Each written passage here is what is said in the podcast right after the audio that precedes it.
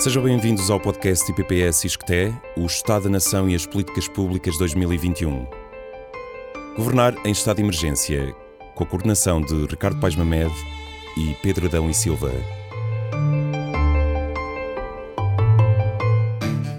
Visite o site do Estado da Nação em Números, onde pode ler este e outros artigos na íntegra em oestadanacau.iscte-iol.pt. Transportes, por Filipe Moura. Diagnóstico. Transportes continuam a contrariar tendência nacional de redução nas emissões de gases de estufa. O setor dos transportes português continua a depender no essencial de combustíveis fósseis, seguindo a tendência mundial. Apenas 1% da mobilidade é garantida por energia elétrica e a incorporação de biocombustíveis no setor rodoviário não atinge os 8%. As emissões nacionais de CO2e, ou seja, o equivalente a dióxido de carbono de todos os setores da economia, diminuíram 7,2% entre 1990 e 2019. Embora com a tendência certa, este resultado é insuficiente para atingir, até 2050, a neutralidade carbónica, isto é, os gases de efeito estufa emitidos igualarem os absorvidos, tal como decidido pelo governo português perante o que foi determinado no Acordo de Paris. O setor dos transportes continua a produzir a maior fatia de emissões nacionais, 28% em 2019, tendo mesmo aumentado essas emissões em 64% desde 1990, em sentido contrário à tendência nacional. Este crescimento deve-se sobretudo ao modo rodoviário. Apesar da redução de 65% das emissões por cada quilómetro percorrido, entre 1990 e 2019, os quilómetros totais percorridos ultrapassaram largamente estes ganhos. Os restantes setores da economia aumentaram menos de 20% ou diminuíram as suas emissões no mesmo período. Isto significa que a descarbonização dos transportes deve tornar-se um elemento central de qualquer política pública de transportes ao longo das próximas décadas. O crescimento da atividade económica acarreta o aumento da mobilidade motorizada de pessoas e mercadorias e de respectivo consumo de energia. O desejável seria que a economia crescesse sem aumentar o consumo energético e as respectivas emissões, mas isso não tem acontecido. Em 2002, verificou-se o pico das emissões nacionais dos transportes, mantendo-se este valor relativamente estável até 2010. Já nas últimas duas décadas, o consumo de combustível duplicou, as emissões carbónicas cresceram 176%, enquanto o PIB per capita triplicou. É verdade que a economia cresceu mais que o consumo de energia e as emissões, mas essa diferença não teve a intensidade necessária para alcançar os objetivos. Já em 2012, em consequência da crise económica e financeira de 2010, a quebra do PIB per capita de menos 5,8% foi acompanhada pela queda do consumo de energia em menos 17% e das respectivas emissões de CO2e em menos 14,4%. Resultados, aliás, que eram esperados, uma vez que a redução da atividade económica implicou uma redução das necessidades de mobilidade. Contudo, a retoma económica reiniciou o ciclo de crescimento do consumo de energia e das emissões, cerca de 10% entre 2013 e 2019. Neste período, o PIB per capita aumentou 28%. Assim, o padrão verificado entre 1990 e 2010 foi retomado a partir de 2012, com os transportes teimando em não inverter a tendência das emissões crescentes, mesmo perante a emergência climática. As políticas públicas no setor dos transportes deveriam responder a quatro desafios fundamentais para uma mudança do paradigma da mobilidade. A saber: 1. Um, reduzir ou anular deslocações de trabalho dispensáveis, através, por exemplo, do teletrabalho. 2 aumentar a eficiência energética e carbónica das frotas, por exemplo, via eletrificação. 3. Transferir viagens para modos motorizados mais eficientes, por exemplo, através da melhoria dos transportes públicos, coletivos ou partilhados. 4. E último, reduzir viagens que necessitem de modos motorizados, aproximando as origens e destinos, com reorganização das atividades no território e do sistema produtivo. Em 2020, a pandemia provocada pelo SARS-CoV-2 provocou um novo choque nas atividades socioeconómicas do país e na mobilidade. Parte dessas atividades foram substituídas pelo teletrabalho, reduzindo drasticamente as deslocações pendulares casa-trabalho e de longa distância, nacionais e internacionais. Assim, o teletrabalho poderá afirmar-se como uma política importante de mobilidade sustentável, dependendo da capacidade de reorganização das empresas e do setor público. Por outro lado, iniciou-se uma inversão no investimento nas infraestruturas de transportes do país, privilegiando-se a rede ferroviária com cerca de 12 mil milhões de euros, desde 2013 até 2030, através dos programas Ferrovia 2020 e PNI 2030, por oposição a cerca de 2,5 mil milhões de euros na rede rodoviária durante o mesmo período. Acrescem aqui os investimentos de cerca de mil milhões de euros previstos no Plano de Recuperação e Resiliência para a Mobilidade Sustentável Urbana, sobretudo para o reforço da oferta de transportes coletivos. Resta-nos esperar que estes investimentos sejam acompanhados pela alteração sustentada de comportamento das pessoas e das empresas. Durante o período de confinamento, várias cidades procuraram alterar as suas políticas de mobilidade urbana, promovendo os modos ativos, por exemplo, deslocações a pé e de bicicleta, embora seja cedo para perceber o impacto destas medidas a prazo. Por último, não podemos ignorar que as emissões de CO2e do modo aéreo foram as que mais cresceram entre 1990 e 2019, mais 184%. Convém relembrar que a descarbonização implica também uma contenção da mobilidade aérea. Por exemplo, quando fazemos uma viagem de avião até Bruxelas, estamos a anular o esforço equivalente a substituir o carro por modos ativos como andar a pé ou bicicleta para 1800 km de deslocações pendulares.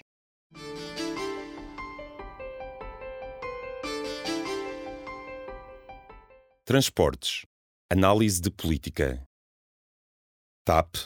Uma aposta de Estado num mundo de incertezas.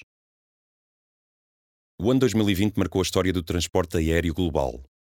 Segundo a International Air Transport Association, a IATA, a pandemia da Covid-19 dizimou o transporte aéreo, estimando-se que a atividade global possa ter diminuído 66% em 2020, o que constitui o maior declínio desde a Segunda Guerra Mundial. A título de exemplo, a TAP SA sofreu uma quebra de 72,7% no transporte de passageiros, interrompendo o crescimento contínuo e expressivo de 11,3 milhões de passageiros em 2015 para 17 milhões em 2019.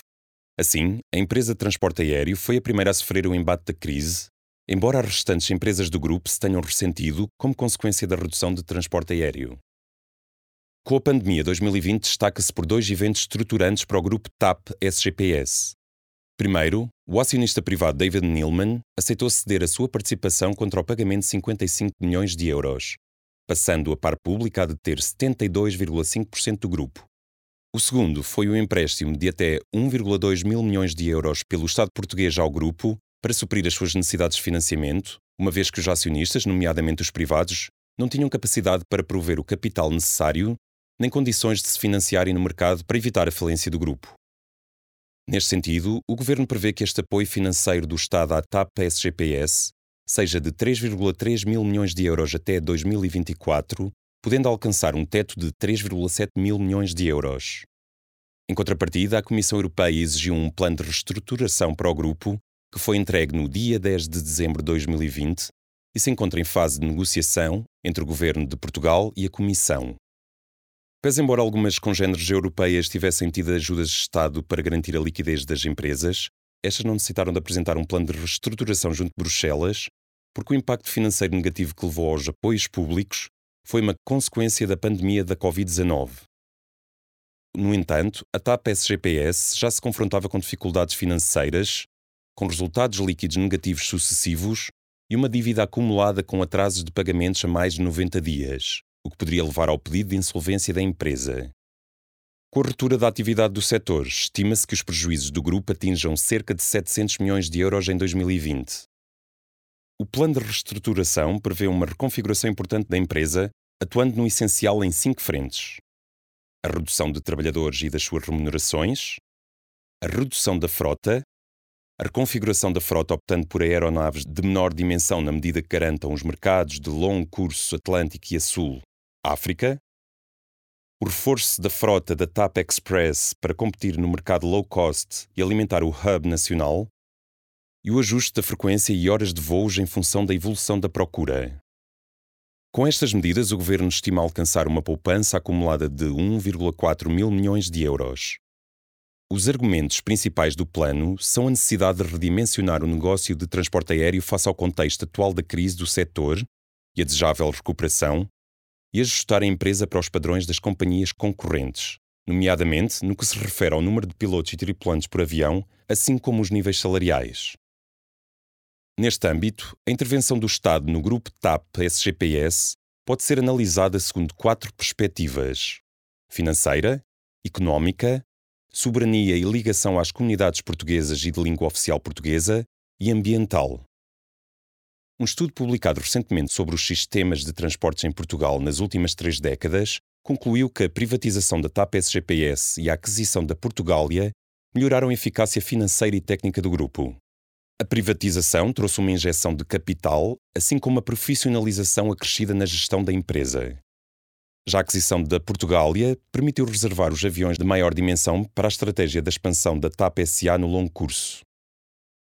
Numa década, o custo médio de produzir cada lugar de avião para voar durante um quilómetro, na gíria o CASK, ou seja, o Cost per Available Seat Kilometer, reduziu de cerca de 5 cêntimos de euros para 4,69, sem contabilizar os custos de combustível que não dependem da gestão da empresa.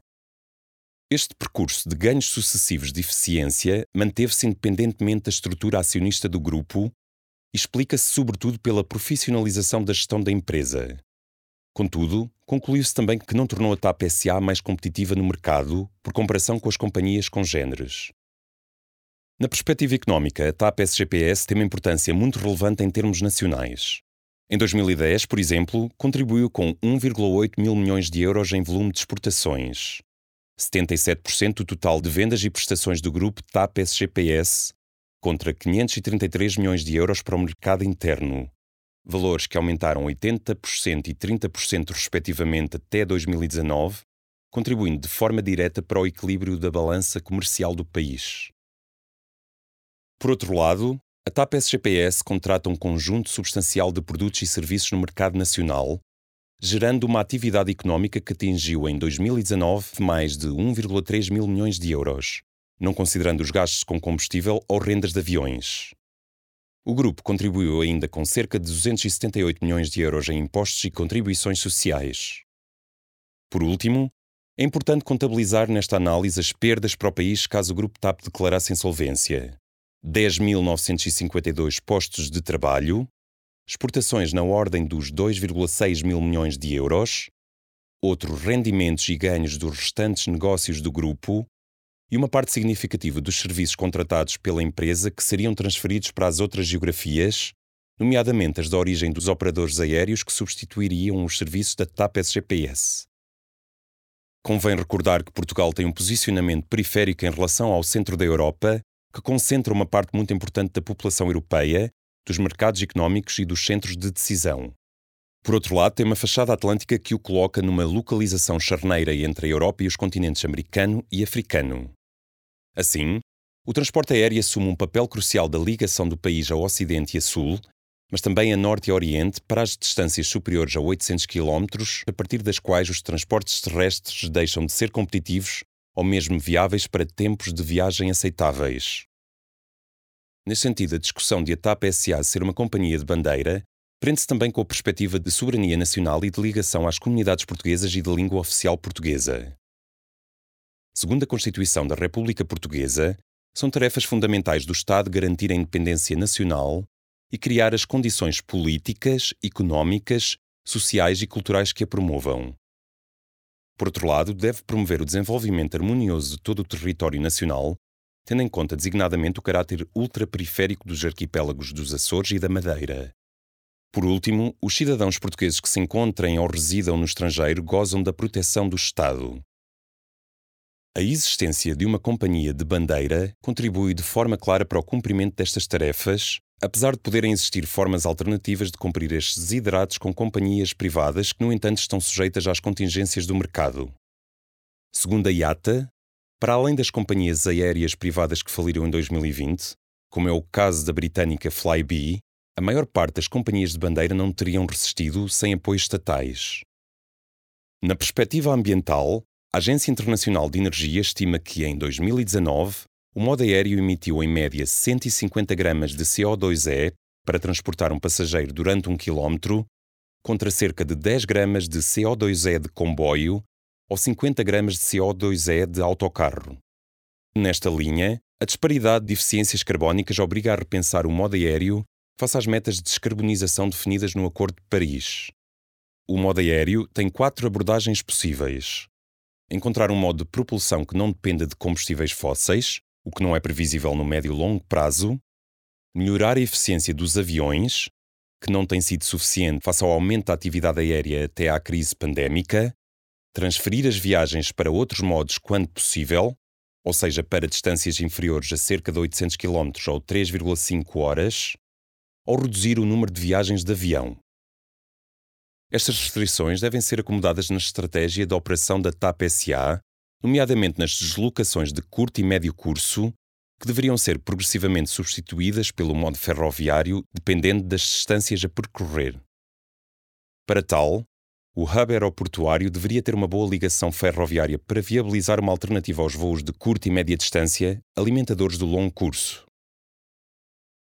Perante o quadro de incerteza do futuro próximo e dos compromissos assumidos com a Comissão Europeia, pelo menos até 2024, o Estado terá necessariamente uma forte intervenção na gestão do grupo TAP-SGPS por forma a assegurar a implementação do plano de reestruturação. Mais do que uma tábua de salvação, este plano deveria traçar um novo rumo para que a empresa seja viável no longo prazo. As decisões de gestão e investimento devem ser baseadas em critérios de racionalidade sustentados por análises de eficiência económico-financeira e técnica, nomeadamente no que diz respeito ao planeamento dos destinos e rotas para o transporte aéreo e aos negócios complementares, designadamente a manutenção e a engenharia de aviões. Estes objetivos não têm de ser afetados pela estrutura acionista do grupo, nomeadamente com a presença do Estado, na expectativa do estrito respeito das decisões do quadro de gestão definido. Sucessos e insucessos nas várias fórmulas de participação do Estado sucedem-se na história recente das companhias de bandeira. Devem antes depender de uma gestão fortemente profissionalizada e especializada e a existirem destinos e rotas a manter por questões estratégicas de soberania e ligação às comunidades, deveriam ser devidamente contratualizadas com o Estado. Estão todos convidados a ouvir o próximo capítulo de O Estado da Nação e as Políticas Públicas 2021, subordinado ao tema Habitação por Teresa Costa Pinto. Visite o site O Estado da Nação em Números, onde pode ler o artigo na íntegra estadodanacau.isqueté-iol.pt Leitura, voz e interpretação de Tiago Carvalho, montagem de Hugo Alexandre Cruz e montagem e gravação por Xavier Marques.